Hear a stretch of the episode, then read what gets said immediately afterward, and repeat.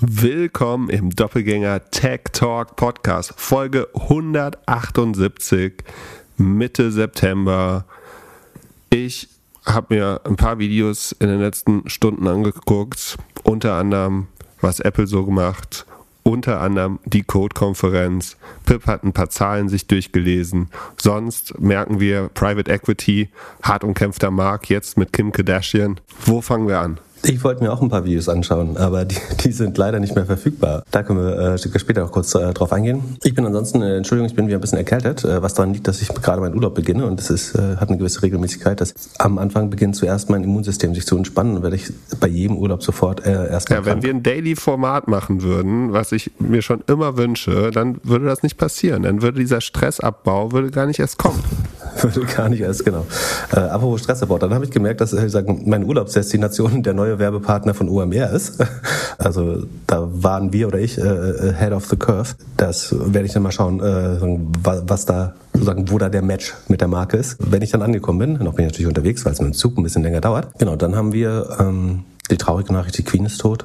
Bester Take fand ich von Thilo Jung. Äh, es wäre ein guter Zeitpunkt, am Höhepunkt die Monarchie abzuschaffen. Ähm, das wird jetzt nicht mehr besser. Wir haben alle viel zu viel über Charles schon erfahren, glaube ich. Die Fußstapfen sind viel zu groß. Das traue ich natürlich. Ähm, ich habe aus verlässlichen Quellen erfahren, die Queen hätte gern nochmal Frank Thelen kennengelernt. Ähm, dass das jetzt nicht mehr passieren konnte, äh, ist natürlich besonders schade. Ansonsten war Frank Thelen hier, also die Ausstrahlung wurde leider verzögert äh, durch dieses weniger relevante Ereignis. Aber nach Mitternacht konnten die, die wach geblieben sind, ich gehörte nicht dazu, die Sendung Markus Lanz verfolgen mit Frank Thelen. Ich, ich kannte nur die paar Bits, die Leute live ausgeschnitten haben, sehen. Die Aufzeichnung ist auf wundersame Weise nämlich ähm, aus der Mediathek verschwunden, was immer so ein bisschen nach rechtlichen Schritten riecht. Ich habe überlegt, ob es daran liegt, dass es vielleicht, weil es nach 0 Uhr ausgesendet ist, dass es deswegen nicht mehr kommt, aber das war bei anderen Folgen auch nicht der Fall bisher. Deswegen scheint es wirklich, ich weiß nicht, guck mal kurz, ob das, ich habe die ZDF-Presse gefragt auf Twitter, ob die mir das sagen, aber ich glaube, die haben nicht geantwortet. Und du, du befindest dich noch auf deutschem Boden? Ich bin noch auf deutschem Boden noch für die. Für Gut, also kannst daran nicht liegen? Nee, daran, äh, also steht auch, es ist nicht mehr verfügbar. Sie muss mal um 1 Uhr oder so verfügbar gewesen sein, anscheinend, sagt das Archiv. Ja, ich habe gedacht, wir reden über diesen Nothing Burger gar nicht mehr. Ja, können wir auch. Aber ähm, weißt du noch, was ich gestern dir gesagt habe, äh, als rauskam, dass äh, es diese Sendung geben wird?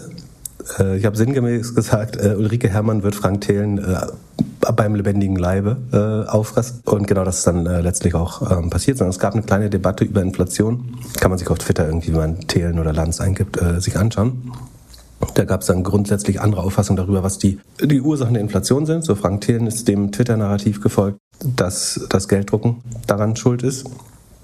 Das ist natürlich einer und nicht der wichtigste Grund für die aktuelle Inflation, weil die vor allem durch einen Supply Shock, also weniger Angebot, nicht mehr Nachfrage äh, ausgelöst ist. Also das andere spielt eine Rolle sicherlich, aber ich fand es ein bisschen, also A, sie hat es so begonnen mit, es tut mir leid, Ihnen zu widersprechen, so eine gemeine Mischung aus Mitleid und Herablassung, ähm, die, die Umarmung des Todes. Ich fand schon, dass mein Gefühl, es gab Leute, die haben gesagt, Frank und Thelen, äh, nee, Frank und Lanz sind ganz dicke. Ähm, ich hatte das Gefühl, der wird dann nur noch eingeladen, um sich vorgelegt zu werden. Das finde ich dann auch fast wieder ein bisschen ähm, albern der Leute. Also äh, Lanz lacht laut im Hintergrund, äh, wenn, wenn Thelen zerfleischt wird. Jede Äußerung von ihm wird von den Anwesenden nur mit so, so einem milden Lächeln äh, bedacht. Weiß nicht, ob man dann Leute überhaupt noch einladen soll, wenn sie dann nur als Störer oder Clown willkommen sind.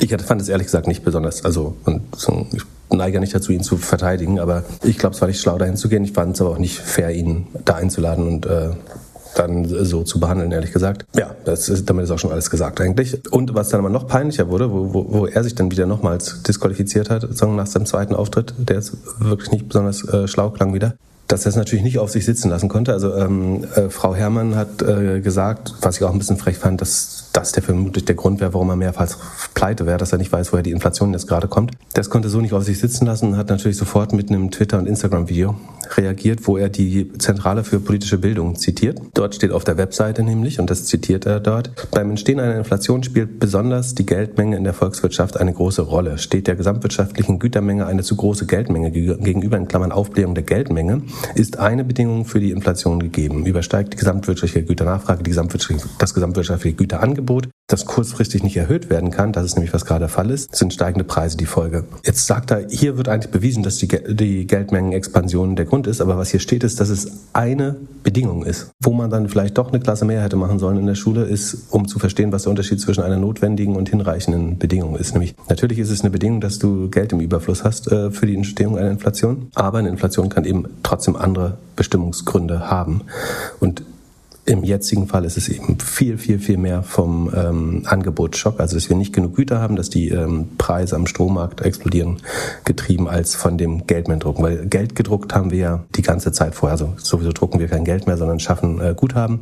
Aber das haben wir ja seit Jahren gemacht. Da, da hat es die Inflation ja auch nicht hochgetrieben. Sondern das ist halt dieses Narrativ, dass alle Leute die nicht weiter enteignet werden wollen, sagen, wir müssen aufhören, Geld zu drucken, aber für die derzeitige Inflation ist das tatsächlich meiner nicht der Grund oder der, der kleinste Grund von allen. Und dann mit dieser Replik darauf, in der Nachspielzeit dann nochmal sich als richtig schlechter Verlierer zu zeigen, ist, glaube ich, auch kein guter Stil. Wenn man es in der Show nicht schafft äh, zu bestehen, dann hinterher äh, die eigenen Kanäle nutzen, um das richtig zu stellen, wie so ein bockiges Kind. So, dann habe ich noch eine Frage an dich. Äh, der andere, der stark gebasht wurde, diese Woche ist ja unser Wirtschaftsminister Habeck. Der hat bei Sandra Maischberger gefragt danach, ob im Winter, wenn die Energiepreise weiter steigen, viele Firmen pleite gehen würden.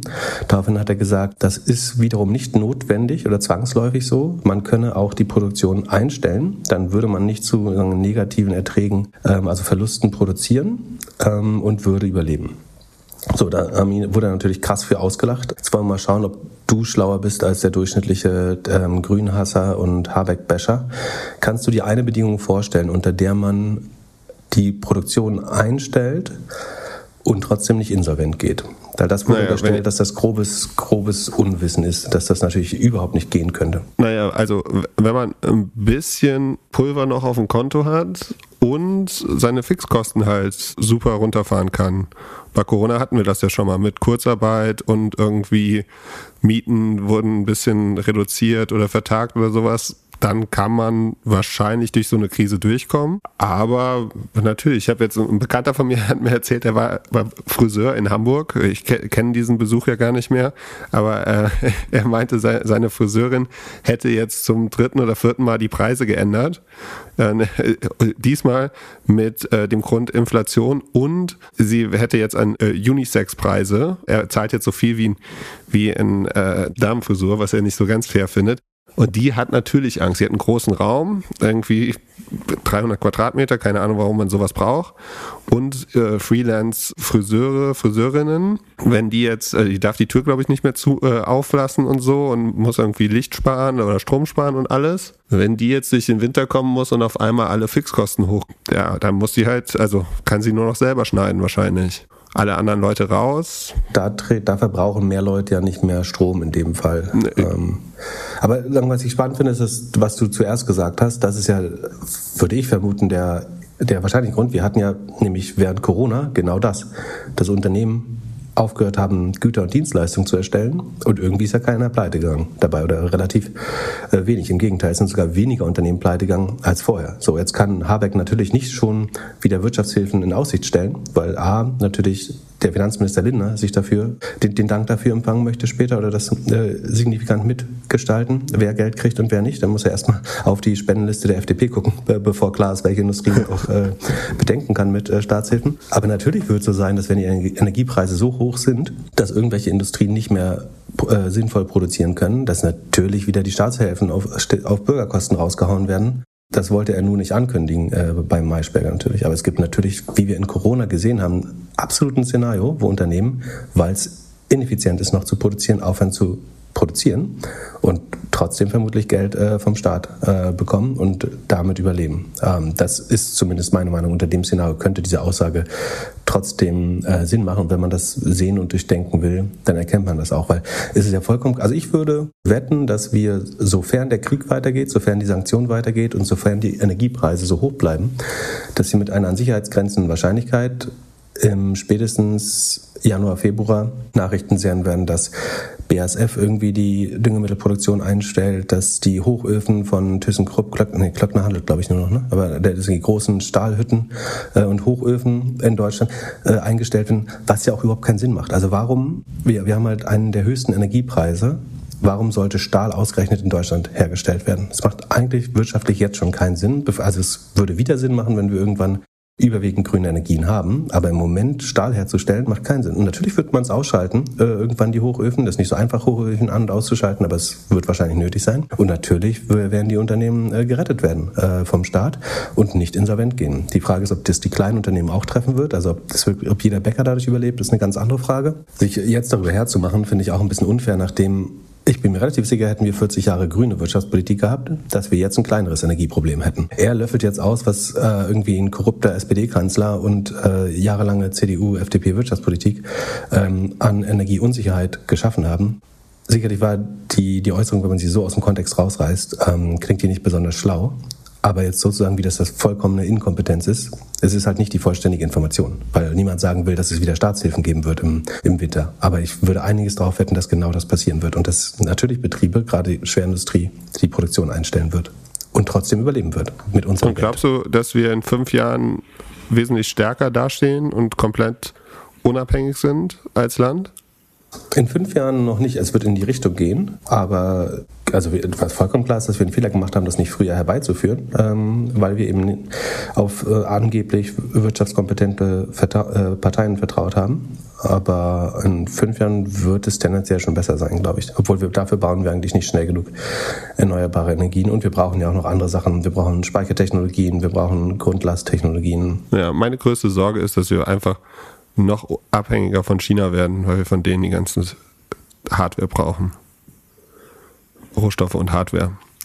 Ähm, das ist auch wahrscheinlich, weil wir ein relativ rohstoffarmes Land sind tatsächlich. So, und dann habe ich sozusagen als Abschluss des Smalltalks ähm, noch einen guten Lifehack für alle Leute die keine Tastatur oder Maus mit Kabel mehr haben. Stimmt, das wollte ich dich fragen. Hast du deine, habe ich auf Twitter gesehen, hast du deine Maus wieder mit deinem Computer verbinden können? Also als letzte Amtshandlung vor meiner Abreise äh, wollte ich noch einen Podcast mit Echtgeld TV äh, aufnehmen, den es auch gibt. Äh, der müsste rauskommen, der diese nächste Woche, um das schon mal aufzulösen. Aber so fünf Minuten davor wollte ich noch mal das Reisesetup für den Urlaubspodcast äh, testen, äh, unter anderem die Bluetooth-Kopfhörer dafür.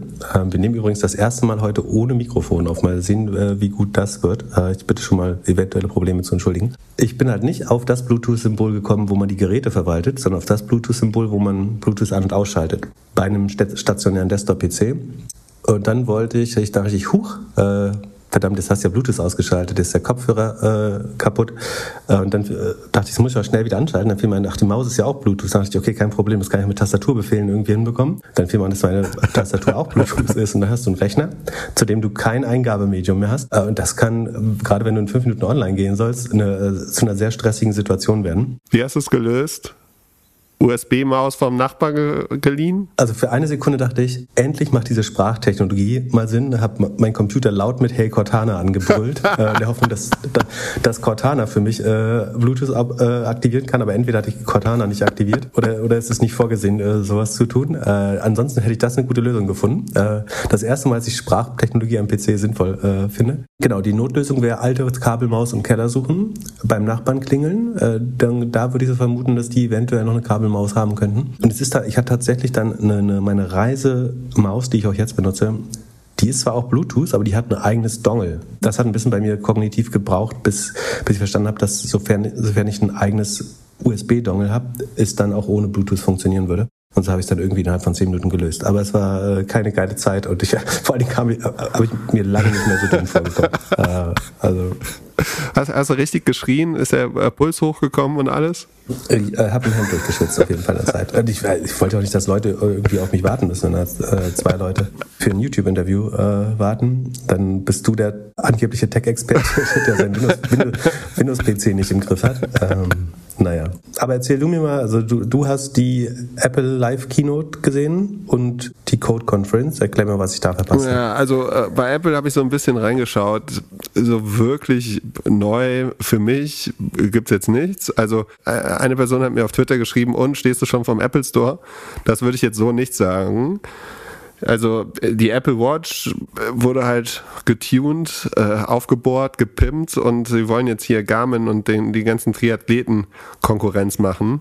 Keine Ahnung, ob der Markt groß genug ist. Das Einzige, was ich mir erklären könnte, ist, dass das halt die letzte Zielgruppe ist, die vielleicht kein Android-Telefon hat, aber das Geld auf jeden Fall hätte äh, komplett auf äh, oder kein iPhone-Telefon hat, aber das Geld hätte zu, äh, zu, zu Apple zu wechseln. Man bekommt sie halt über die Uhr. Ich hatte noch nie eine Apple Watch. Ich werde auch, auch keine mir besorgen. iPhone ist bei mir auch so. Ich warte auf nächstes Jahr, also auch keine großen News, so ein bisschen. Um dann das, das nächste iPhone 11 Extended ja, zu haben? Ich könnte mir vorstellen, dass sie da schon jetzt schon ein bisschen was machen. Aber ich, du bist meine Meinung, wird sich das in Kaufzurückhaltung äh, aus, ausdrücken, dass die Leute langsam checken, dass sie äh, immer wieder das iPhone 11 äh, mit zwei Features mehr bekommen? Ja, möglich. Ich glaube nicht so ganz. Ich glaube, die, die Apple-Jünger werden weiter kaufen. Und ich habe das Gefühl, man wartet jetzt so ein bisschen ab, bis so die Ruhe vor dem Sturm. Man schaut, ob man die Supply Chain irgendwie richtig hinkriegt. Wenn sie jetzt was mit was mega Innovativen gekommen wären, wäre es wahrscheinlich schwieriger, es irgendwie äh, ja, zu produzieren, zu liefern und zu machen. Und ich könnte mir vorstellen, dass sie jetzt erstmal schauen, okay, wie werden wir von China unabhängiger, wie kriegen wir unser Autothema gelöst, wie kriegen wir unser Brillenthema gelöst, wann kommen wir mit der Innovation und vielleicht kommen wir mit der Innovation erst raus, wenn der Markt auch wieder so ist, dass, dass irgendwie mehr Lust am Kaufen ist. Aber da hat unser europäischer Elon Musk auch in die gleiche Kerbe gehauen wie du und gesagt, äh, 0% Innovation, äh, Disruption, 0% Innovation. Äh, Apple wird das neue äh, LMVH, was auch immer das sein soll. Was würdest du dem entgegnen? Ja, herzlichen Dank. Also ich besitze alle drei Aktien. Den 10x hast du, habe ich ja verloren. Apple, äh, welche drei Aktien meinst du? Apple und die und die Luxusfranzosen. So. Ich glaube, wenn ich nur die beiden. Richemont hast du ja, auch? ja, wenn ich nur die beiden in die letzten zwölf. Bist du für ein Luxusdulli, ey? Ja, klar. Das hast du noch nie erzählt, dass du LVMH und Doch, bestimmt, hast. bestimmt. Also äh, wenn ich die beiden Aktien äh, in meinem in meinem Klöckler-Fonds hätte jeden äh, Tech-Investor in den letzten zwölf Monaten outperformed. Ja, du bist halt für Volatilität nicht geschaffen. Das sieht man daran. Du bist so ein ja. Ja, mit, mit Innovation und Disruption sollen andere machen. Ja. Ich will einfach nur, dass mein Bluetooth funktioniert und meine Apple-Kopfhörer mit, mit, sich mit dem Telefon verbinden. Apropos äh, funktioniert, dann Code Conference. Also Kara Swisher und äh, Scott Galloway haben äh, die Code Conference organisiert oder eigentlich Kara, die 20. Und es ist ja wirklich, äh, also das Line-up ist ja unfassbar krass. So, hätten, hätte, hätte Fahrradkette wir das vorher gecheckt, wäre das vielleicht unser, unser erster Ausflug gemeinsam gewesen. Und man ist ja wirklich alle da. CEO von, von Amazon war da, hier, CEO von Google war da, Snapchat CEO war da, Apple äh, war da mit sogar der, der Frau von Steve Jobs. Alle, Döpfner war auch da, als einziger Deutscher. Dann können wir bei dem, bei dem mitfliegen, dann äh, sparen wir, also die Frage ist, wie können wir da um, umweltgerecht hin, hinkommen? Ja. ganz viele Bäume pflanzen, zwei Wochen lang. Ja, oder mit irgendeinem so VC Cruise Ship vielleicht. das ist eine Fähre, äh, muss ich richtig stellen, das war eine Fähre und kein Cruise Ship. Ah, okay. Ja, aber also Döpfner fand ich sehr stark. Er meinte, TikTok sollte von jeder Demokratie verboten werden und hat hart dagegen geschossen. Die Killerfrage von, von Scott war, is TikTok doing to Netflix what Netflix did to Hollywood? Ich glaube, die hat er sich vorher gut überlegt. Kara ist ja schon krass. Also die fragt auf jeden Fall alle bösen Fragen. Am Anfang hat sie gefragt, wie war das denn jetzt hier mit, mit deiner SMS über Trump? Äh, am Ende hat sie gefragt, wie war es mit Julian? Hast du da oder habt ihr da Fehler gemacht? So, also die hat wirklich nichts ausgelassen. Das schlechte Erlebnis an der ganzen Sache habe ich eigentlich nur Zoom zu verdanken. Und zwar habe ich mir für 150 Dollar ein Ticket gekauft auf der Webseite. Dann ist auch ziemlich äh, krasse Erfahrung. Das erste Mal in meinem Leben, man kauft was in Dollar, sieht es dann in Euro und es ist in Euro teurer als in Dollar. Hatte ich, habe ich so auch noch nicht miterlebt. Also 150 Dollar sind 151, 152 Euro. Sieht man es erstmal, was das so bedeutet. Und dann wird deine Anmeldung mit Zoom verbunden und Zoom Events ermöglicht dir dann die On-Demand-Videos und die Live-Videos zu sehen. Und das haben wir ja schon ein, zwei Mal besprochen, ist ja so ein Innovationsding von Zoom, aber produkttechnisch ist es einfach schlecht. Also schlecht und nicht durchdacht. Bei mir hat die Connection nicht funktioniert. Also ich wollte natürlich sofort, also ich wollte das kaufen und sofort die Videos gucken. Das hat erst zwei, drei, vier Stunden später funktioniert, nachdem ich darüber getwittert habe und Customer Service eine E-Mail geschrieben habe. Und die Verbindung hat einfach nicht, nicht äh, funktioniert. Also ich kam nach der Anmeldung auf eine 404 und äh, habe hab das alles nicht gesehen. Hast du einen Screenshot gemacht und Re Refund beantragt sofort? Nee, das habe ich noch nicht gemacht. Das mache ich, wenn ich alle Videos gesehen habe. Nein, äh, Quatsch. Ähm, dafür zahle ich gerne. Aber so das Erlebnis war echt schlecht. Und auch die, äh, jetzt bin ich drin und äh, kann jetzt alle On-Demand-Videos sehen.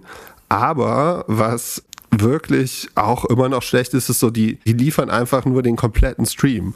Also du kannst da jetzt sechs Stunden vom ersten Tag gucken und sie haben noch nicht mal irgendwie vernünftig sortiert, okay, das ist der Talk von der Person, von der Person, von der Person, weil du würdest ja eigentlich irgendwie hingehen, okay, jetzt, äh, ich habe zwei Stunden Zeit, für den Podcast würde ich gerne die drei Videos angucken und alles andere erstmal nicht. Aber du willst die Post-Production halt auch nicht doppelt machen, oder? Also ja, aber du musst ja nur einen Cut machen. Also muss der einmal nur sagen, okay, also ist ja, so, ja, da hätte ich auf jeden Fall mehr erwartet. Und mein Gedanke war dann, ob das nicht eigentlich ein perfektes Produkt wäre für Podcast-Player, für Premium-Podcast. Also zum Beispiel, ich meine jetzt OMR hat alle Videos oder mehr oder minder alle Videos von der Konferenz auf YouTube. Wieso stellen die die nicht auch als Videopodcast zur Verfügung? Weil das sind äh, vor allem, also die Talks kannst du dir halt super in der Hosentasche angucken, musst du dir die Videos nicht angucken. Vor allem die Interviews mit Kara und so sind echt super, einfach so. Und ich hätte die halt gerne super einfach zum Downloaden und in meiner Hosentasche als und mobiles was, Erlebnis. Was wäre deine Zahlungsbereitschaft dafür? Ja, das ist die große Frage. Ich habe jetzt 150 Dollar bezahlt. Das macht man über einen Webbrowser relativ schnell. Macht man das über, über Apple, also über den Podcast-Player, über Spotify oder Apple, ist wahrscheinlich eher dann so eine 99 Cent Nummer pro Content Piece. Ja, und Jetzt überleg mal, wie viel Zusatzeinnahmen im Vergleich zum normalen Ticket und Sponsoring das bedeuten würde. Ja, ja das und. Ich glaube, also es gibt definitiv Podcasts, für die ich so on demand zahlen würde. Und gerade so exklusive Konferenzen, wo du genau weißt, du bekommst es anders nicht umsonst. Also ich verstehe die Idee schon, ich finde die auch gut. Ich glaube trotzdem, dass die Economics dahinter nicht funktionieren, weil der Rest dieses Geschäftes so groß ist, dass die zusätzlichen Podcast-Einnahmen leider dann nicht viel bewirken. Dann wäre es fast schlauer zu sagen, die besten Pieces packst du in deinen normalen Podcast-Channel, weil die User-Akquisition für den Podcast-Channel langfristig wahrscheinlich der bessere Deal ist, als kurzfristig das zu monetarisieren, würde ich vermuten. Ja, man, man könnte es aber auch ein bisschen anders lösen, indem man den Feed dann zusammen zur Verfügung stellt. Also wie heißt der Strategy oder so, der hat ja mhm. einen, einen Premium-Podcast, den er über seinen Newsletter verkauft. Und so könnte man zum Beispiel dann allen, die jetzt ein Code-Conference-Ticket oder ein äh, OMR-Ticket oder so gekauft haben, die Möglichkeit geben, irgendwie das zu abonnieren und dort den Premium-Content dann umsonst zu bekommen, weil man den schon mal hatte. Und jeder weiß aktuell, also äh, wie viele Talks hast du gesehen, die du dann, wie viel von den Talks, die du hättest sehen können auf einer Konferenz, hast du tatsächlich gesehen? Und gehst du dann eher auf YouTube und konsumierst sie da? Macht da ist das sinnvoller oder halt anders? Und ähm, wenn du keinen Premium-Account von, von YouTube hast, ist halt der Podcast-Player der einfachste Weg, um was in der Hosentasche zu konsumieren. Plus, dass von den 99 Cent 30 Cent Apple bekommt und 30 Prozent äh, der Podcast-Player nochmal und dann hast, holst du vielleicht 40 Cent raus. Äh, nach, nach allen Steuern und äh, Abgaben. Kompliziert. Aber also ich verstehe die Logik. Ich würde dafür auch zahlen, aber ich glaube, es macht für die Publisher trotzdem keinen Sinn. Plus, dass du den, äh, die Speaker unterschreiben lassen musst, dass du ihre Inhalte in der verwerten darfst, ist vielleicht auch nicht jeder mit happy. Nicht so einfach. Ja.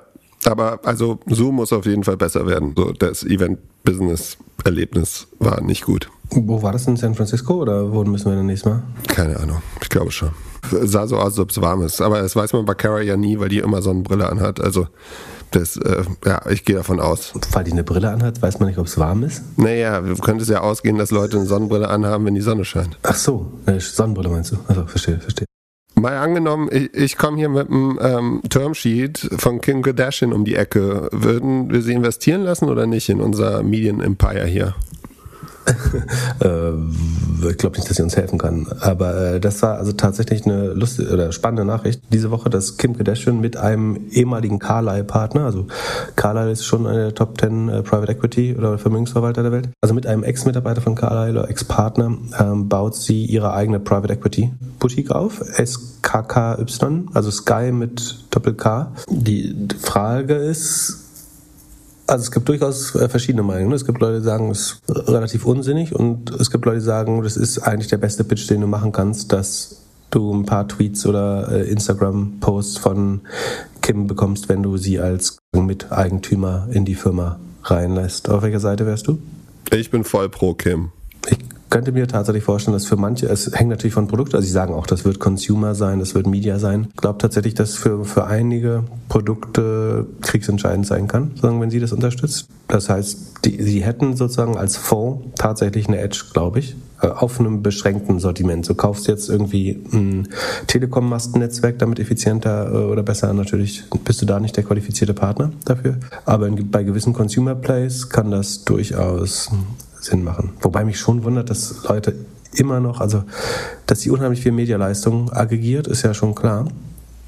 Aber dass Leute immer noch glauben, dass sie das, also dass sich bei diesen Top-Influencern die Authentizität, Authentizität tatsächlich erhält, finde ich so krass. Also dass du noch irgendwas ernst nimmst, was Nick Kim Kardashian raushaut, finde ich sehr also sie sind ja relativ selektiv schon, aber achso, und ihre äh, Chris Jenner, ihre Mutter, ist, das ist ja die, die Erfolgsbrüterin dieser Familie quasi. Also Brüterin des Erfolgs meine ich nicht, der, die wird Partner in dieser Private Equity Firma äh, tatsächlich auch. Und äh, die Nachricht davor war ja letzte Woche ist Serena Williams sozusagen Vollzeit äh, VC, also ähm, Wagniskapitalfinanziererin äh, geworden. Da bin ich auch, da finde ich es ein bisschen schwerer, die Edge zu finden, ehrlich gesagt. Muss man aber auch schauen. Äh, auf jeden Fall wert, das mal auszuprobieren. Vielleicht für den fünf Jahren gibt es vielleicht keine Fonds mehr, die äh, keine Celebs haben, wer weiß. Ja, also bei Kim ist auf jeden Fall, also wenn du ein Produkt hast, was passt, würde ich mir das auf jeden Fall anschauen und glaube schon, dass die, also kulturell, klar, hilft die jetzt die nächsten fünf oder zehn Jahre und ist die dann noch relevant?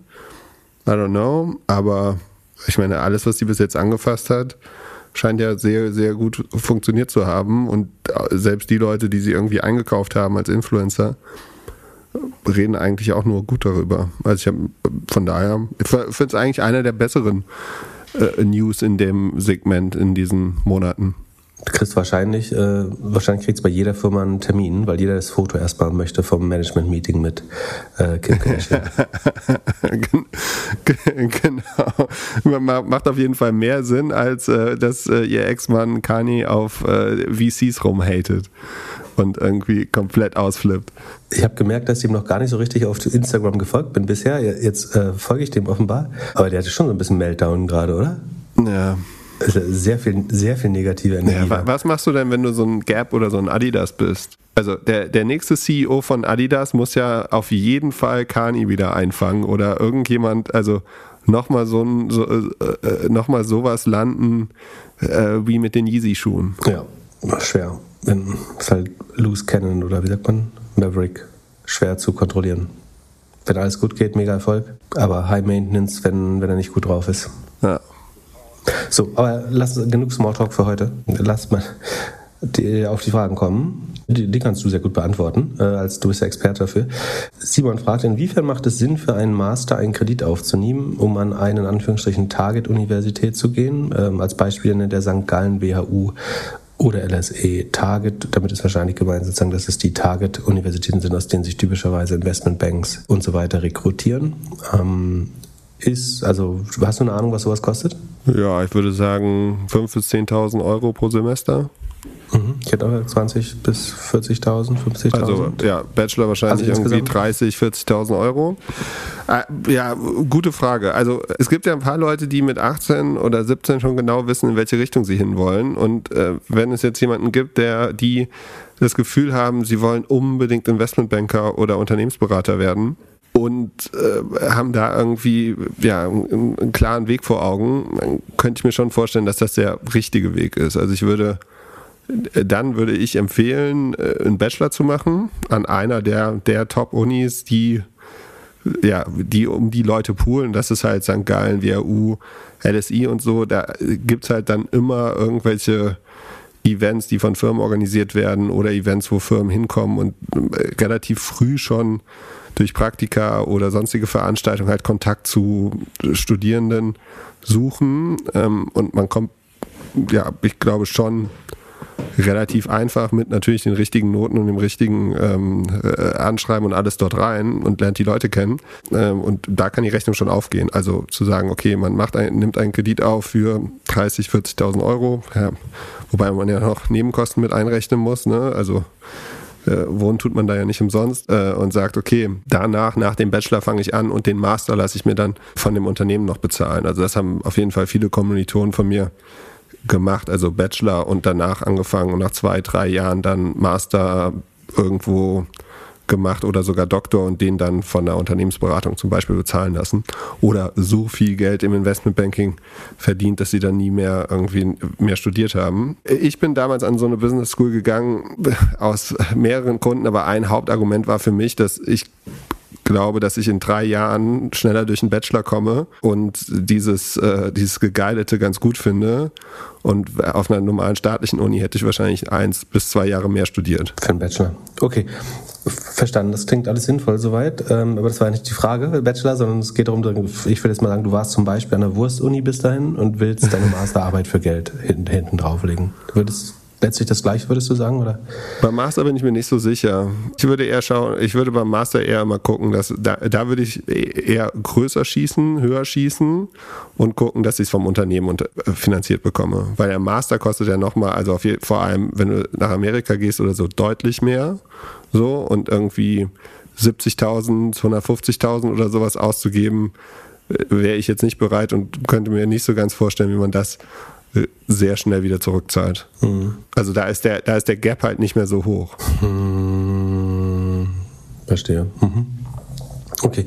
Ähm, ich würde, also würde die größtenteils beipflichten. Also ich glaube prinzipiell ist Bildung immer eine gute äh, Investition. Ob du jetzt deutlich bessere Bildung bekommst, ist eine andere Frage. Du bekommst auf jeden Fall ein besseres Netzwerk. Du bekommst ein Prädikat oder Signal, was später von Arbeitgebern hoch äh, taxiert wird. Ich glaube, es ist damit in beiden Fällen äh, relativ einfach, sagen, die, die Schulden wieder abzubauen. Also du bekommst wahrscheinlich ein Premium auf dein Gehalt, was sagen, als reine Finanzfunktion das Studium attraktiv macht. Also du wirst wahrscheinlich fünf bis 20.000 Euro mehr im Jahr verdienen äh, im, äh, im Schnitt und kannst damit ganz gut wieder abzahlen. Ähm, von daher ist ganz schlau, glaube ich. Das wie gesagt, das Netzwerk kommt hinzu. Wann macht es keinen Sinn? Hätte ich die Möglichkeit, in ein super spannendes Startup stattdessen zu gehen oder so, würde ich vermutlich zunächst erst das machen, weil den Master ja auch immer später machen kannst ähm, noch. Also ich würde es kommt immer wie immer auf die Opportunitätskosten an und es kommt, wie du vollkommen richtig gesagt hast, natürlich auch dann, wo du hin möchtest. Ne? Also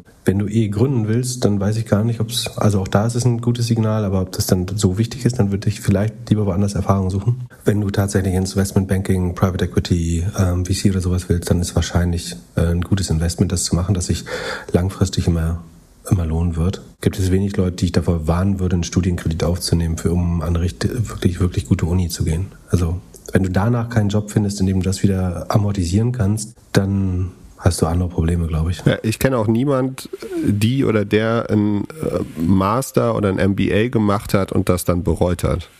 Ja, das war wahrscheinlich eine richtige Aussage. Dann erklär du mir mal die lange Frage hier. Da ist mir, da ist mir viel zu viel Kapitalismus drin. Genau, also ein, äh, ich glaube, Community-Nutzer mit dem Kürzel Journalist fragt.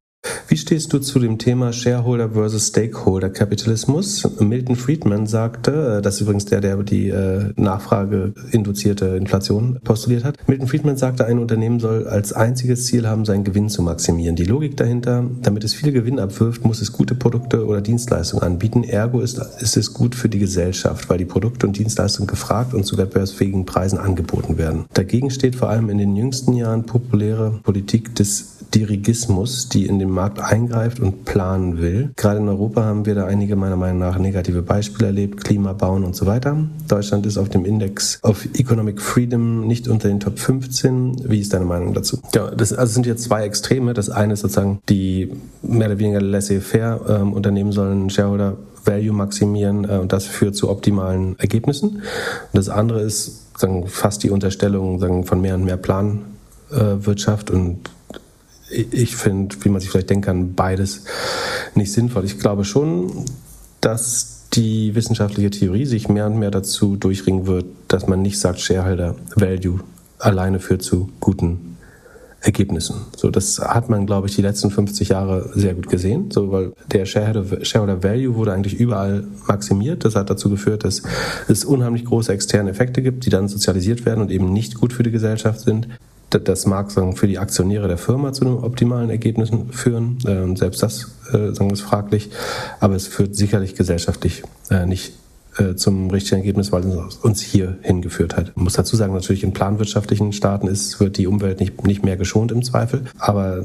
trotzdem kann, glaube ich, reiner Shareholder-Kapitalismus nicht äh, funktionieren, ähm, weil die Unternehmen die Tendenz haben, äh, entweder Rent-Seeking zu werden, regulatorische Arbitrage zu machen, zu lobbyieren, um immer mehr Allmende, also Güter, die der Gesellschaft hören, gehören, sei es Wasser, sei es Luft, saubere, äh, saubere Flüsse und so weiter, sozusagen sich anzueignen oder mit zu verschmutzen, ohne dafür zu bezahlen. Ähm, von daher, da muss der Staat mit Steuern, mit äh, Auflagen und so weiter eingreifen. Das ist meiner Meinung nach vollkommen klar. Zumindest sofern.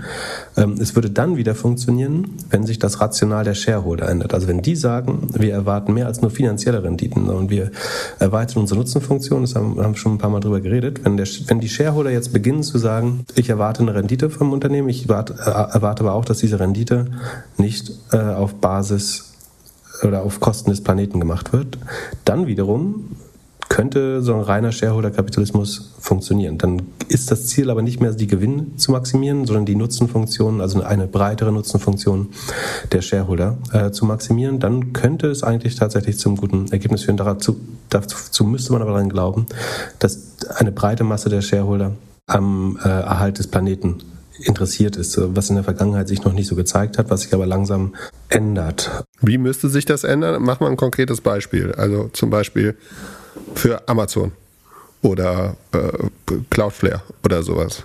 Ähm, du hast ja, also ich, ich finde Facebook ein gutes Beispiel, wo schon Leute sagen, das ist ein Unternehmen, was einen brutalen Cashflow hat. Aber ich, ich will das trotzdem nicht besitzen. Und abgesehen davon glauben halt viele Leute auch nicht, dass der Cashflow stabil ist, sondern dass der äh, jetzt sagen, äh, konsumiert werden könnte. Ich finde die, die, die schlechten Price-Earnings-Multiples von diesen, von, von einem Philip Morris oder, oder Coca-Cola äh, sprechen dafür, dass Leute, also was du ja weißt ist, oder warum ich in solche Aktien auch nicht investieren würde selber, ist, dass ich weiß, jedes Mal, wenn nicht Dividende ausgezahlt wird, hat das die Gesellschaft bezahlt eigentlich. Und weil Kosten nicht abge, weil die Diabetes, die bei Kindern verursacht wird, oder bei, auch bei erwachsenen Menschen äh, nicht abgegolten wird, weil die Verschmutzung äh, durch Plastikflaschen, ähm, die Entwendung von Wasser und so weiter nicht abgegolten ist. Jedes Mal, wenn ich Geld bekomme, muss ich eigentlich was abziehen, was oder sofort was spenden davon, weil es auf Kosten der Gesellschaft äh, gemacht wird. Und das sieht natürlich nicht jeder so. Es gibt Leute, die denken so, da kriege ich jetzt Dividende und äh, ich bin ein geiler Investor. Aber tatsächlich habe ich der Gesellschaft und dem Planeten was weggenommen und zu mir um, umverteilt nach oben sozusagen, als zu, zu, mir als Aktionär. Da, da kann man sich drüber freuen, aber ich glaube, das ist, hat nichts mit Wirtschaften zu tun. Das ist nicht wirtschaftlich, das ist nicht ökonomisch, sondern es ist Aneignungskapitalismus, wo ich sage, ich habe einen Weg gefunden, wo eine Firma, äh, also eine Firma hat ein Geschäftsmodell gefunden, mit dem sie gesellschaftliche Güter extrahieren kann ähm, und das an Aktionäre weitergeben, äh, indem sie die Politik mit beeinflusst, Wissenschaft mit beeinflusst äh, und uns das so, so lang wie möglich äh, nicht offensichtlich werden lässt, was sie macht. Und davon profitiere ich jetzt mit. Und deswegen würde ich jetzt in Tabakkonzerne, in viele Konsumgüterkonzerne, äh, Ölkonzerne und so weiter erstmal nicht investieren zum Beispiel, weil ich mich nicht darüber freuen kann, wenn ich dadurch reicher werde, dass andere armer, ärmer werden in dem Fall. Genau, das wäre so meine Meinung. Und sagen, solange das von Shareholdern also von der Masse der Shareholder nicht so gesehen wird, muss es, glaube ich, oder ist es legitim zu sagen, wenn die demokratische Mehrheit der Bevölkerung das aber sieht, die eventuell nicht Shareholder ist, weil sie zu arm sind, und wenn die aber sagen, ähm, tut mir leid, dass, ich, äh, dass es eure Dividenden stört, aber ich möchte gerne in sauberem Wasser baden oder ich möchte reine Luft atmen oder ich möchte nicht äh, in 42 Grad äh, in Italien leben, äh, den Rest meines Lebens oder in der Wüste, dann ist das legitim, dass der Staat sich also eine Rechtsordnung schafft, die das verhindert und eingreift. Thank you. Es handelt sich hierbei nicht um Anlageberatung. Keine spezifischen Kauf- und Anlageempfehlungen. Keine Anlageberatung, keine Rechtsberatung, keine Steuerberatung und auch keine Aufforderung zum Kauf oder Verkauf von Wertpapieren. Die Verantwortung für solche Trades liegt bei euch. Philipp und Philipp haften nicht für eure Verluste. Philipp und Philipp und Philipp können die Risikodisposition der HörerInnen nicht einschätzen. Ihr entscheidet selber, was ihr kauft und tragt dafür auch die Verantwortung. Alles könnt ihr auch nochmal unter doppelgänger.io slash Disclaimer nachlesen. Wir haben jetzt gleich noch mal wieder eine Hörerfrage. Da kommt bei mir so ein Fragezeichen auf, ob ich das als gute oder schlechte Hörerfrage werten würde. Was findest du gute und was findest du schlechte Fragen, die so reinkommen? Ähm, Äh, schlechte Fragen finde ich welche, die davon zeugen, dass sagen, vorherige Episoden nicht gehört wurden. ähm, also die sehr, rep sehr repetitiv sind. Ähm, ja, das finde ich in Ordnung. Also wenn jetzt jemand fragt nach ESOP oder sowas, äh, das finde ich in Ordnung. Man muss nicht, muss nicht jeder alles gehört haben. Man ja, kann natürlich was, mal. Was heißt schlecht, aber ich meine, die hat dann eine kleinere Chance, eventuell nochmal erwähnt zu werden. Genau. Gute Fragen finde ich welche, die mich zum Denken anregen, wie, wie die gerade. Äh, so. Also ich mache mir eh viel Gedanken darüber. Äh, ich hoffe, das merkt man, aber gute Fragen, die mich auf Themen stoßen, die, mit denen ich mich vorher nicht beschäftigt habe.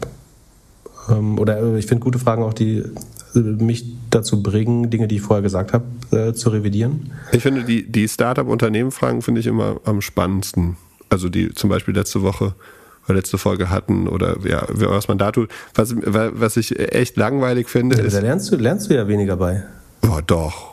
Bei den Startup-Fragen äh, kann man sich schon mal so ein bisschen überlegen, was da, da ist. Und wir denken dann immer noch mal ein bisschen an unsere Vergangenheit, was wir da hier und da gesehen oder ge, ge, gelernt haben. So, das äh, finde ich immer, immer ganz spannend. Was, also auf jeden was Fall für mich, sind alle Fragen willkommen. Genau, also äh, Fragen immer gerne an podcast.doppelgänger.io. Gerade wir lesen Urlaub, die meisten, ich nicht so viel im Sheet arbeiten muss. genau. Wir lesen die meisten, viele kommen ins Backlog, werden immer wieder weitergeschoben, aber kommen dann doch irgendwann dran. Äh, Fragen, die ihr sein lassen könnt, ist, äh, was ihr mit euren 10, 20, 30 Millionen am besten machen solltet und wie wir das investieren würden glaube, äh, ja, das ist nicht so, ist nicht unsere beliebteste Frage und jeder sollte sein eigenes Research machen und selbst überlegen. Eine Frage, die so an der Grenze ist, ist, was werdet ihr machen, wenn jetzt noch ein größerer Crash kommen sollte?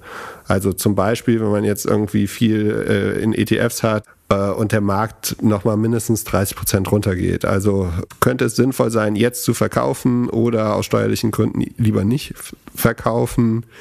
Äh, äh, wie siehst du das? Äh, bei mir ist, glaube ich, relativ klar, äh, ich mache immer Buy and Hold, also kaufen, App deinstallieren und abwarten und dann irgendwann weiterkaufen. Äh, wie siehst du es? Bist du äh, ab und zu am Überlegen, alles, alles zu liquidieren und äh, dir dein Cashpolster zur Seite zu legen und dann in zwei Jahren wiederzukommen? Also das bin ich am Überlegen, aber das war ich am Überlegen vor einem Jahr oder vor zwei Jahren äh, oder vor drei Jahren, wo Aktien massiv überbewertet waren. Da überlege ich tatsächlich manchmal, ob jetzt die Zeit ist, mal zwei Jahre auszusetzen und zu schauen, bis sich die Kurse wieder normalisieren. Ich habe mich aber offensichtlich ja immer dagegen entschieden. Trotzdem, jetzt nachdem man Kursverluste erlitten hat, auszusteigen, das ist eigentlich der sicherste Weg, nicht von der, von der Börse zu profitieren. Heißt das, dass es dass ich jetzt angekündigt habe, dass es ab morgen aufwärts gehen wird? Auf keinen Fall. Also es kann definitiv wieder 30 Prozent runtergehen, es kann auch 50 Prozent runtergehen. Ähm, schaut man sich an, wie 2000 der Tech-Crash verlaufen ist, dann war das genau das, was wir gerade sehen, ähm, so eine Salami, so ein Salami-Crash mit Bern, äh, mit ja, mit ähm, ja, wie heißt das? Äh, Bullen Rallies, ach, was auch immer, also auf jeden Fall ist auf dem Weg nach unten, ähm, sind die Kurse immer wieder, ich glaube, es gab drei oder vier Mal, dass die Kurse mindestens 30 Prozent hochgegangen sind oder so in, im, im Weg nach unten. Genau, aber ich, ich halte es wirklich für der sicherste Weg, Geld zu verlieren, dann Verluste mitzunehmen äh, und Panik zu haben, wenn es jetzt nochmal runtergeht. Sondern ich glaube, da muss man sich wirklich zwingen, so konträr wie möglich zu denken, vollkommen rational zu sein, sich zu überlegen, ist das noch das gleiche Unternehmen, das ich gerade investiere, an das ich damals geglaubt habe? Und wenn ja, das ist jetzt günstiger geworden, sollte ich es dann mehr wollen oder sollte ich es weniger wollen? Weil was günstiger geworden ist, zu sagen, ich will es nicht mehr, das wäre zumindest am Aktienmarkt irrational, würde ich sagen. Sofern du vom Unternehmen und überzeugt. Es gibt immer Unternehmen, wo, wenn du jetzt stark verlangsamtes Wachstum siehst, wie, äh, was war das zuletzt, was so schlecht aussah? Ich erinnere mich gerade nicht. ja, ja, gut, also wenn sich die Fakten geändert haben, wenn man, wenn ein Unternehmen deutlich, was irgendwie eine Rule of 40 von 60 gehabt hat, jetzt auf unter 30 rutscht oder so, dann kann man sich fragen, ob man an das Unternehmen noch glaubt. Und dann wird dann in solchen Fällen schichte ich ja nochmal was um. Aber wenn man sich irgendwann überlegt haben soll, sollte man aussteigen, dann wäre das sicherlich am Höhepunkt oder am vermeintlichen Höhepunkt äh, gewesen, als irgendwie die Bewertungen weit über historischen Mitteln waren. Jetzt, wo wir uns so dem Mittel annähern oder teilweise unter Mittel sind, fände ich es äh, rational. Einzige Ausnahme, wenn ich weiß, ich brauche dieses Geld nächstes Jahr. Äh, ich habe meiner Frau oder meinem Mann versprochen, ähm, ein Haus zu bauen nächstes Jahr. Oder wir wissen, wir müssen irgendwelche Ersatzanschaffungen tun oder ein neues Auto kaufen oder so. Dann ist es eh, dann ist es aber in jedem Szenario zu riskant, Aktien zu halten. Das hat auch nichts mit der derzeitigen Situation zu tun. Von daher, und gerade hier geht es ja um ähm, ETF, MSCI World da hat man ja nicht so viel Verluste erlitten bis hin, bis bisher. Hat auch ein deutlich begrenztes Risiko im Vergleich zu den, den Tech-Werten. Es gibt immer ein Risiko, aber also ich werde zunehmend ruhiger auf jeden Fall. Also mit jedem Sturz, den wir haben und je schlechter mein Depot aussieht, desto marginal mehr weiß ich, dass wir dem Boden näher sind. Ja gut, wenn, Was wenn mir alles auf Null ist. Mir fehlt halt noch der absolute Absturz, dann würde ich mich noch wohler fühlen. Wenn ich wüsste, es geht jetzt mal äh, irgendwie in einer Woche nochmal 20 Prozent runter, dann wäre ich tatsächlich ab dem Tag nochmal deutlich entspannter, weil ich weiß, die Wahrscheinlichkeit, dass jetzt irgendwann hochgeht, ähm, jeden Tag steigt damit. Also man muss sich wirklich zwingen, so dieses konträre Denken äh, zu haben. Und dann wäre meine größte Sorge wäre dann eher, wo kann ich eventuell noch liquide Mittel herbekommen, um ähm, also ohne sich zu verschulden, äh, idealerweise, um jetzt die günstigen Kurse auch mal zum Einstieg zu nutzen dann. Das, das wäre meine größere Sorge im Zweifel, wenn wenn wenn, es runtergeht. Die, die Frage, ob man drin bleiben will, sollte man sich viel eher auf den Weg nach oben stellen. Wobei auch da ist es nicht zwangsläufig schlau auszusteigen, weil dann hätte man auch viel verpasst in den letzten Jahren. Also am besten ist es einfach wirklich nicht versuchen zu timen. Gerade wenn man mit Sparplan arbeitet, wenn man eben im MSCI World ist, dann ist es, auch wenn es langweilig ist, aber dann vielleicht 90 Prozent wirklich da drin lassen und anspannen regelmäßig, dann hast du so einen Cost-Average-Effekt. Du würdest jetzt im Zweifel ein bisschen mehr kaufen. Und mit irgendwie 5 bis 10 Prozent, damit du irgendwie über Börse was lernst und äh, Spannung hast, kannst du ja immer noch ein bisschen traden, wenn du möchtest. Aber ja, das wäre so meine. Apropos Trading. Wie ist dein UiPath-Short überhaupt gegangen? Genau, UiPath ist unser äh, unsere europäische Vertretung ähm, äh, an der Nasdaq. Eine Firma, die RPA macht, Robotic Process Automation. Also sie versuchen wiederkehrende Tasks in Buchhaltung und so weiter zu identifizieren und die dann äh, mit weniger Menschen effizienter auszuüben. Äh, der, der hübschere Pitch dafür ist, dass man die Menschen freistellt für wichtigere Tätigkeiten. Aber natürlich ist es auch eine Effizienzmaßnahme. Die haben wir im Sheet. Ähm, wir fanden die seit dem Börsengang dann, glaube ich, eher kritisch. Ähm, die haben kurz vor dem Börsengang eine Restrukturierungsmaßnahme gemacht, haben dann einmal gute Zahlen gehabt, ähm, haben sich seitdem sehr negativ entwickelt. Sie wachsen noch, aber immer langsamer. Unter doppelgänger.io slash sheet äh, im Reihe unten gibt's Tabs und ein Burger-Menü, wo man alle Tabs finden kann. Unter Path kann man sich die Zahlen anschauen. Die sind jetzt beim Year-on-Year-Wachstum auf 8,5 Prozent runter. Ich glaube, das ist sogar schlechter, als ich geschätzt habe. Ich war übrigens äh, erstaunlich nah. Äh, wir haben die kann man gerne nochmal nachverfolgen. Ich war erstaunlich nah mit meinen Schätzungen äh, dran, die wir öffentlich gemacht haben. Eine äh, Teaser schon mal, sie sind, äh, glaube ich, 18 Prozent gesunken äh, an dem Tag. Das ist die Antwort darauf, wie der Short aussieht. Also der, der, sieht gut aus. Moment, also pro forma sind sie 24 Prozent gewachsen. Ich erkläre gleich, wie ich auf die 8,5 komme. Sie haben dabei den ähm, weniger Gross Profit gemacht. Sie haben die Verluste weiter ähm, ausgedehnt ähm, sie haben aber schon Kosten, also sie fahren schon wieder das nächste Restrukturierungsprogramm. Die Kosten wachsen langsamer als der Umsatz. Also man hat hier ein Kostenbewusstsein und versucht es einzudämmen, aber trotzdem ist im Vergleich zum Vorquartal die operative Marge nochmal auseinandergegangen. Im Vergleich zum Vorjahr ist sie einigermaßen gleich bei minus 50 Prozent geblieben. So, jetzt weiß man schon, dass wenn man 50 Prozent negative operative Marge noch hat und nur 23,9 Prozent wächst, dann kommt man auf keine gute Rule of 40 in der Regel. Die ist hier sogar negativ, die Rule of 40, ähm, weil man außerdem auch einen negativen Cashflow hat. Das führt alles auf keinen grünen Zweig so richtig. Was jetzt nochmal besonders schlecht ist, 24 Prozent Wachstum, das ist eine klare Verlangsamung, die sich aber perfekt angedeutet hat äh, über die letzten äh, Jahre. Das eigentliche Problem ist, dass das Lizenzrevenue, nämlich das eigentliche Abo, also es gibt zwei, es gibt drei Revenue-Arten, also Umsatzkategorien. Das eine ist Licenses, das ist quasi das echte SaaS-Software-Umsatz, würde ich es nennen. Dann gibt es Maintenance and Support, das ist irgendeine Art von ja, Wartung und äh, Unterstützung, äh, wahrscheinlich arbeitsintensiv. Und dann gibt es Services and Others, was auch arbeitsintensiv ist.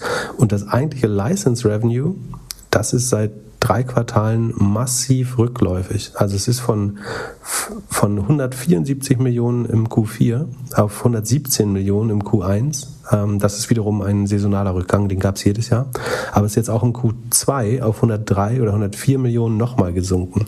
Das, und gegenüber dem Vorjahr wächst das nur noch mit 8,5 Prozent. Also du hast im eigentlichen SaaS-Bereich überhaupt kein Wachstum oder ganz wenig Wachstum noch und rückläufig gegenüber den Vorquartalen. Am Ende sieht das inzwischen auch aus wie eine, sagen, wie eine Accenture, eine hochbezahlte Implementierungsagentur für gewisse Kosteneffizienzmaßnahmen. Deswegen so wenig Softwareumsatz, so viel Maintenance, Support, Services Umsatz. Der steigt äh, noch relativ gut, ehrlich gesagt. Ähm, das aber eben zu erheblichen Kosten, äh, die Rohmarge, ähm, die kommen auf 81,6 Prozent, aber das ist nicht besser als im Vorjahr und auch nicht besser als im Vorquartal. Es sieht überhaupt nicht gut aus. Und es ist ja auch im 10x DNA-Fonds drin. Und da würde ich jetzt sagen, das ist eine Aktie, wo man vollkommen ausschließen kann, dass die sich kurzfristig verdreifacht oder so. Oder auch in, also mittelfristig auf drei, vier, acht Jahre vollkommen egal. Die wachsen quasi nicht mehr äh, im relevanten Bereich. Ähm, die sind hoch negativ alle Zahlen zeigen in die falsche Richtung. Die DBNEA, die sagen, einer der Punkte, die ich in der Vergangenheit noch gelobt habe, war, dass die DBNEA, die Revenue Expansion, wie viele Kunden mehr ausgeben jedes Jahr, mit 145 ein sehr, sehr hoher Wert war eigentlich. Das heißt, der Kunde gibt anderthalb so viel mal äh, im nächsten Jahr aus. Wenn ich jetzt aber sehe, dass die Firma insgesamt nur 24 Prozent wächst, die DBNEA, äh, die ist jetzt von 145 auf 132 äh, runtergegangen, aber dann heißt es eigentlich, dass sie massive Churn äh, haben müssen Sie haben außerdem natürlich verlängerte Sales Cycles, wird schwerer zu verkaufen, weil dann immer höhere Stellen in Unternehmen damit beschäftigt werden, solche Verträge freizugeben. Die Magic Number ist natürlich negativ, äh, weil der Umsatz schrumpft, aber auf Sicht von zwölf Monaten äh, gemittelt ist sie bei 0,04. Das heißt, es braucht 25 Jahre im Moment, bis die Sales-Ausgaben äh, refinanziert sind. Allein. Also die Firma ist in einer absoluten Sackgasse meiner Meinung nach. Es hat nichts mit 10x DNA äh, zu tun. Ähm, also die, die Firma, aber auch das Statement, irgendwie fanden die von Anfang an schlecht. Ich verstehe nicht, wie man äh, die besitzen kaufen kann. Ähm, es gibt schon einen, also der Gründer Daniel Dinestis wurde in Rumänien gegründet, die Firma. Da gibt es schon einen Co-CEO, ähm, Rob Enslin, äh, der ist von, von, aus der, von, von, Google Cloud gekommen, weiß ich auch nicht, ob das jetzt, aber gut, also man hat versucht, einen potenten CEO zu finden, der sagt, sie erwarten, dass die Firma auf Non-Gap-Basis Anfang 2024 profitabel sein wird. Das kann ich ehrlich gesagt auch nicht sehen. Also die haben hier sowas wie Adjusted Free Cashflow, whatever that means, aber auch das ist noch minus äh, 77 Millionen auf die ersten zwei Quartale. Ich sehe nicht, wie die damit auf den grünen Zweig kommen. Die müssten massiv nochmal Leute entlassen. Sie haben schon ein paar entlassen. Sie wollen nicht Growth sacrificen, also Wachstum aufgeben, aber Wachstum gibt's hier meiner Meinung nach nicht. Und was ich problematisch finde auch, sie, sie wechseln jetzt die SVPs, also Senior Vice Presidents für Europa und Amerika, äh, aus. Ich glaube tatsächlich, dass der CEO da gehen müsste. Also seit dem Börsengang funktioniert die Firma einfach nicht mehr. Und da jetzt irgendwelche Bauernopfer zu ziehen, also ich habe im OMR-Podcast auch schon gesagt, dass äh, eventuell da ein neuer äh, CEO ran muss an die Firma. Wegen Co-CEO gibt es schon mal. Entweder muss die NES, glaube ich, ganz rausgehen, aber da jetzt, wie gesagt, die, die SVPs auszuwechseln, bin mir nicht sicher, ob das was bringt. Also, Magic Number schlecht, Rule of 40, unterirdisch, DBNER sinkt, war vorher noch echt gut, aber geht runter. Alles zeigt in die falsche Richtung. Sie werden jetzt weiter Kostenprogramme machen. Das ist das einzig Gute, dass die Kosten nicht so schnell steigen, aber äh, man ist noch so massiv negativ, dass das auf keinen guten Pfad im wahrsten Sinne des Wortes ähm, führt. War ein schönes Beispiel für Dekakorn aus Europa mal, ist jetzt aber eigentlich komplett gerupft und ähm, dysfunktionale Firma, würde ich sagen. Was sind die aktuell noch wert? Ähm, muss ich schauen, Sekunde. 7,6 äh, Milliarden noch, absurd. Ähm, Sekunde, ich schau mal, was, was das entspricht. Das ist ein neuner Sales Multiple. Das ist auf dem Niveau von einem Salesforce oder richtig guten äh, Security Firmen, die Cashflow positiv sind und schneller wachsen teilweise. Ist auch also vollkommen overpriced. Ähm, verbrennt Geld, hat, hat noch genug Geld, muss man fairerweise sagen, aber also würde ich um keinen Preis der Welt besitzen wollen, ehrlich gesagt. Ähm, verstehe ich auch nicht, warum das in irgendeinem Fonds stattfindet, ehrlich gesagt. Dann. Äh, Aber ich glaube, Kathy Wood mag die auch, wenn ich mich nicht irre. Dann erzähl uns mal ein bisschen was über GitLab. GitLab äh, machen wir ein bisschen schneller, weil meine Stimme langsam nachgibt. Die hatten so ein, ich glaube, die Zahlen wurden so äh, uneinheitlich äh, oder positiv äh, wahrgenommen. Also ähm, Subscription Revenue geht hoch um 71,5. Das ist auf Niveau der Vorquartale. Also sehr gut, dass man äh, hier das ähm, Subscription Revenue Growth halten kann. Lizenzeinnahmen steigen ähm, zusätzlich noch schneller. Gesamtumsatz äh, steigt mit 74 Prozent. Die OPEX steigen schneller, muss man sagen, mit äh, 89, das ist nicht so schick. Ähm, deswegen weitet sich die operative Marge, äh, die negative operative Marge aus. Also hier müsste man mal langsam dafür sorgen, dass die Kosten langsamer wachsen als der Umsatz. Andererseits, wenn über 70 Prozent wächst, ist der Markt natürlich viel äh, more forgiving, würde man es auf Deutsch sagen. Also das wird einem eher nachgesehen dann, wenn man immerhin im, im High Growth ähm, sich noch bewegt.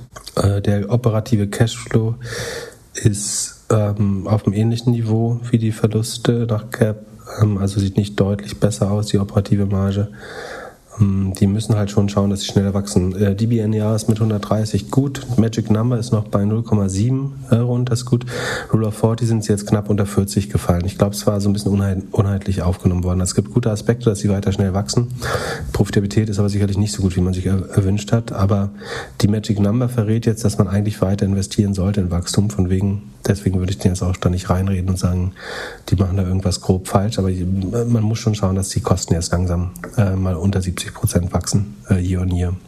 Das war jetzt auch ein bisschen vom Börsengang getrieben, dass sie sich deutlich erhöht haben. Es viel Sekunde Share-Based Compensation ist ein Viertel ungefähr der Kosten ist äh, Share-Based Compensation ja. und ein Großteil der Verluste. Und Asana und DocuSign haben sich beide sehr positiv entwickelt nach Earnings. Asana habe ich ehrlich gesagt nicht verstanden. Also das ist ein Workflow-Management von ähm, Dustin Moskowitz, dem Facebook-Gründer. Der hat einen sehr bullischen Ausblick gemacht, wobei der gar nicht so gut ist, meiner Meinung nach. Also er hat die, ähm, die Ziele fürs Gesamtjahr leicht angehoben, das mochte der Markt. Äh, und er hat ein Stock-Buyback-Programm angekündigt. Das finde ich bei einem Unternehmen, was so krass negativ ist und eigentlich auch gar nicht so viel Cash. Also sie haben genug Cash, aber da jetzt, wenn man brutal operativen negativen Cashflow noch hat, äh, in Buybacks zu gehen, finde ich auch ein bisschen äh, unangemessen, ehrlich gesagt. Ich meine, der ist schon mal aufgefallen, indem er irgendwie selbst wahnsinnig viel nochmal nachgekauft hat. Genau, es zeigt halt viel Konfidenz, aber äh, also wenn deine Firma Geld blutet jedes Quartal, würdest du dann ausgerechnet eigene Aktien kaufen mit dem übrigen Geld? Weiß ich halt nicht. Der Umsatz wächst nur noch mit 50, mit 51 Prozent. Ist natürlich nicht schlecht. Ähm, vor einem Jahr waren es aber noch 72. Das heißt, verlangsamt sich weiter deutlich. Ähm, die operative Marge ist brutal gut, äh, inzwischen fast 90 Prozent nach Non-Gap äh, natürlich sogar über 90 Prozent. Die Kosten wachsen mit 66, also schneller als der Umsatz. Das heißt, die operative Marge verschlechtert sich hier zunehmend, ist jetzt bei minus 82,5 Prozent. Das war im letzten Jahr noch minus 67 Prozent, inzwischen minus 82. Also der Verlust oder die Verlustmarge weitet sich immer weiter aus. Ähm, das ist eigentlich problematisch. Ähm, sie sind auch nicht Cashflow positiv, im Gegenteil, minus 35 Prozent Free Cashflow Marge. Das Einzige, wo ich jetzt sagen würde, ich verstehe schon, dass die weiter Gas geben, ist, dass die Magic Number noch mit 0,6 ganz okay ist, aber auch nicht, nicht so gut, wie sie äh, früher war. Die, die Marketing Ratio, also wie viel Prozent des Umsatzes sie für Marketing ausgeben, ist inzwischen bei 82 Prozent. Die steigt auch immer weiter an. Also du hast nicht im Ansatz einen operativen Leverage, äh, hier einen operativen Hebel. Ähm, die Kosten steigen immer schneller als der Umsatz, wird immer teurer und schwerer, Umsatz hinzuzukaufen. DBNER ist sehr gut äh, für den Gesamtmal oder für die gesamte Kundschaft um bei 120, für bessere Kunden bei 130 und für die teuersten Kunden bei 145. Ähm, das ist ein bisschen eine mathematische Gegebenheit, ähm, dass die größeren Kunden immer eine höhere DBNER haben, weil man automatisch durch Revenue Expansion da reinwächst auch. Ja, von daher ich finde es, äh, fand ich am Anfang ja mal gut, letztes Jahr, als sie richtig gut liefen. Das ist zum Beispiel auch eine Aktie, wo ich jetzt sagen würde, da hätte ich die jetzt gekauft damals, dann würde ich die jetzt nicht mehr haben wollen. Das ist nicht mehr die gleiche Aktie, die man damals gesehen hat. Die wächst deutlich langsamer, hat im Kopf aber offenbar drin, dass man weiter Geld verbrennen kann, ähm, als wäre nichts passiert. Das sagen sie auch so, sie wollen nicht den Wachstum aufgeben, sie, sie sehen äh, bessere Aussichten für das Gesamtjahr. Dass die jetzt so stark zugelegt haben, hat mich überrascht, ehrlich gesagt. Also man hat definitiv noch Schlechteres erwartet von Asana, noch schlechtere Zahlen, aber Rule of 40 ist auch nur noch bei 20, ist auch nicht gut. Ähm, wie gesagt, äh, das ist sowas, wo ich mich umentschieden hätte, wenn ich sie noch hätte. Und DokuSign? Genau, DocuSign habe ich gesagt letztes Mal, wird immer schwer, da wird irgendwann ein Turnaround kommen, aber schwer das einzuschätzen, wann der ist. Da ist auch jetzt das Umsatzwachstum nochmal weiter runtergegangen. Die waren vor einem Jahr noch bei 50 Prozent auf 42,5, auf 35, auf 26 und jetzt nur noch bei 22 oder 21,5. Wachsen immer langsamer, bauen aber leicht die Rohmarge aus und haben nur noch einen minimalen ähm, operativen Verlust. Das ist gut, also Cashflow positiv sind sie sowieso, ähm, sogar äh, relativ stark. Ähm, der operative Verlust nach Gap ist nur etwas negativ. Rule of 40 ist aber auch nur noch 21. Ähm, obwohl, nee, da fehlt noch der Cashflow. Das, die, der wäre hoher, das habe ich jetzt noch nicht eingefügt. Die NRA geht ein bisschen runter, das ist nicht gut. Ähm, die Magic Number, muss ich mal schauen, ist wieder etwas besser geworden. Na gut, also die Magic Number ist deutlich besser als im ähm, Vorquartal. Das, deswegen könnte sich der Blick ein bisschen aufhellen, das verstehe ich. Da hat man aber vor allen Dingen auch mit viel schlechteren Zahlen gerechnet. Äh, dass dass da jetzt so viel Euphorie ausgebrochen ist, verstehe ich auch noch nicht ganz, aber man hatte die quasi schon abgeschrieben. Und jetzt sind die Zahlen, ich würde mal da auf den Preis gucken. Ähm, Sekunde, wenn die jetzt nur noch viermal Umsatz kosten, dann würde ich es verstehen. 4,8, ja. Kann man so langsam auf den Turn Turnaround wetten? Ich würde es mir noch ein bisschen angucken, ehrlich gesagt. Ich glaube, das ist das, was ich letzte Sendung gesagt habe. Sie generieren Cash, also es ist auf jeden Fall eine Company, die äh, weiter laufen wird. Die Frage, schaffen die nochmal irgendwelche echte Innovationen außer Dokumente unterschreiben? Also wenn sie mehr und mehr den Notarbesuch irgendwann ähm, äh, ersparen können und den auch digitalisieren, dann hätten sie natürlich nochmal eine gute Revenue Expansion und auch neue Kundschaft. Dann wird es auch wieder spannend. Ähm, sie arbeiten ja daran, aber im Moment bin ich äh, jetzt nicht besonders bullish. Also, kannst du dir vorstellen, dass du in zehn Jahren nicht mehr zum Notar musst? Ja, ich hoffe nicht, ehrlich gesagt. Also ich glaube, bei manchen Sachen ist es schon sinnvoll, aber ich weiß, dass ganz viele Leute sagen, so das ist total bescheuert, dass man noch für irgendwelche Verträge zum Notar muss, aber ich bin mir auch sicher, dass würde man das nicht müssen, dass die Hälfte aller Verträge, wo es um Eigentum geht, mit einer Pistole am Kopf, weil nicht die Hälfte oder jeder Zehnte mit einer Pistole am Kopf unterschrieben würde. Und äh, das hat ja einen Sinn, warum man zum Notar gehen muss. Äh, ob man dann äh, 600 Seiten per Post nach Hause geschickt bekommt hinterher, das ist eine andere Frage, das kann man sicherlich digitalisieren. Aber dass mal jemand nachschaut, ob du aus freien Zügen äh, und im vollen Bewusstsein deiner äh, geistigen Kräfte diese Verträge unterschreibst und mündig bist, das ist ja ein Feature und kein Bug in dem System. Also, und ich äh, habe definitiv schon äh, Momente erlebt, wo der Notar sagen, eine Partei vor einem Fehler geschützt hat, ähm, die der Partei bis dahin nicht äh, bewusst gewesen wäre. Also weil der Vertrag, der, äh, der Vertrag dann nochmal erklärt worden ist. Ähm, weil er zum Beispiel gesagt hat, ist Ihnen klar, dass sagen, weil Sie nach Stimmrechten äh, sagen, die, die Entscheidung treffen im Gesellschafterkreis, dass das quasi Alleinherrschaft hier ist und nach dem Vertrag oder ähm, dass die und die Rechte sich daraus ergeben und so weiter. Ja. Dann zum Schluss Zscaler. Ich sehe gerade After Hours fast plus 13 Prozent hast du richtig gesagt, äh, ist in deinem Portfolio drin, also Gratulation. Security scheint zu funktionieren. Genau, ich hatte gesagt, ich mache mir relativ wenig Sorgen, weil Security relative Stärke gezeigt hat. Warum haben wir oft genug erklärt. In den Zahlen zeigt sich jetzt, man ist mit 61,4 Prozent nur minimal langsamer gewachsen als in den Vorquartalen. Äh, eigentlich ist man genauso schnell gewachsen wie im Jahresschnitt. Die Rohmarge hat sich leicht verbessert gegenüber dem Vorjahr von 77 auf 78,5. Das ist eigentlich schon relativ viel bei Rohmarge. Die OPEX sind nur mit 52 Prozent gewachsen, also langsamer. Das heißt positiver Operating Leverage. Die operative Marge ist von minus 34 auf minus 26 Prozent eingeengt worden. Wie gesagt, dabei wächst man äh, noch relativ schnell. Die Rule of 40 ist über 60, äh, nee, Sekunde, sogar höher. Ähm, die wäre noch äh, fast bei 100, äh, weil man ähm, operativen Cashflow hat und mit 60 Prozent wächst. Also äh, sieht eigentlich sehr gut aus. Ähm, sie verwandeln ungefähr ein Viertel des Umsatzes in, äh, in Free Cash schon. Das ist äh, echt guter Wert. Ähm, die Magic Number 0,6 ähm, ungefähr auf Vorjahresniveau Marketing Ratio geht runter. DBNR habe ich jetzt so schnell noch nicht gefunden. Äh, Im Rahmen, wie man sich vorgestellt hat. Du hast gesagt, es ist hochgegangen der Börse? Ja, also hier steht nachbörslich plus 13 Prozent. Wir nehmen Freitagvormittag auf. Tippitoppi. Da hatte man sicherlich Angst, dass es ein bisschen runtergeht. Äh, beim Wachstum ist jetzt nicht passiert und dementsprechend die Erleichterung, äh, das erscheint sinnvoll. Top. Dann wünsche ich allen ein schönes Wochenende. Ich werde mir jetzt noch ein paar Videos von der CodeCon angucken und vielleicht am Mittwoch ein paar Highlights mit euch teilen. Dann können wir auch nochmal darüber sprechen, ob äh, wir an den Pivots oder äh, von, von Snap glauben. Ein paar Hörerfragen, Hörerinnenfragen. Und gibt es nächste Woche noch Earnings? Oder ist jetzt Pause und dann kommen die Banken? Also ich würde sonst so ein paar liegen geblieben, also entweder was Neues aufnehmen, was sich Hörerinnen gewünscht haben, ähm, falls ich dazu komme, muss man sehen, ob ich ähm, Urlaub Plus drauf habe. Ähm, und ansonsten mal alles überprüfen, was wir jetzt nicht geupdatet haben, ob wir irgendwie, ob wir so ein Extra-Soul nochmal reinnehmen oder irgendwas, was liegen geblieben ist.